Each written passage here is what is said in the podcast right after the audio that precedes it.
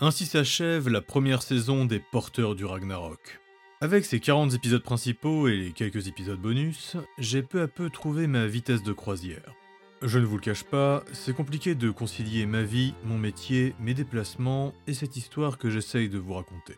Comme vous le savez, avec l'âge, le temps est de plus en plus contraignant. La véritable aventure continue d'avancer, mais désormais plus lentement. Mais bon, j'ai déjà de quoi vous raconter au moins 5 saisons, donc je ne m'inquiète pas vraiment. Je ne connais pas dans les détails la fin de cette grande histoire. Je sais seulement ce que leur monde va subir et ce qui va se passer dans l'avenir. Mais ce que nos héros y feront, je l'ignore encore, et je ne sais pas comment ils vont affecter tout ça.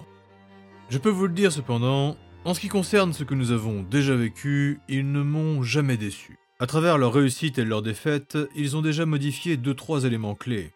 Depuis 2014, j'ai le plaisir de suivre ce groupe, et malgré mon implacable impartialité, j'y suis très attaché. Pour les curieux qui se posent des questions, ou ceux qui ont des remarques, je vous donne rendez-vous sur le Facebook, l'Instagram ou encore le Discord. Sur Discord, il y a d'ailleurs des rubriques prévues à cet effet, et des personnages vous y répondront d'une façon roleplay. Enfin, pour ceux qui veulent aller plus loin, j'ai créé des audios bonus sur Patreon. Il y a les histoires secrètes de nos héros, qui racontent des morceaux de leur vie passée, et il y a aussi les instants volés. Ces derniers me permettent d'aborder des sujets plus secondaires sur l'aventure.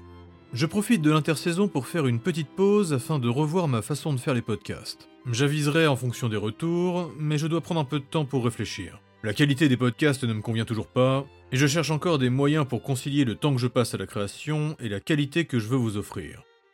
Je me dois de vous rappeler que vous écoutez une épopée.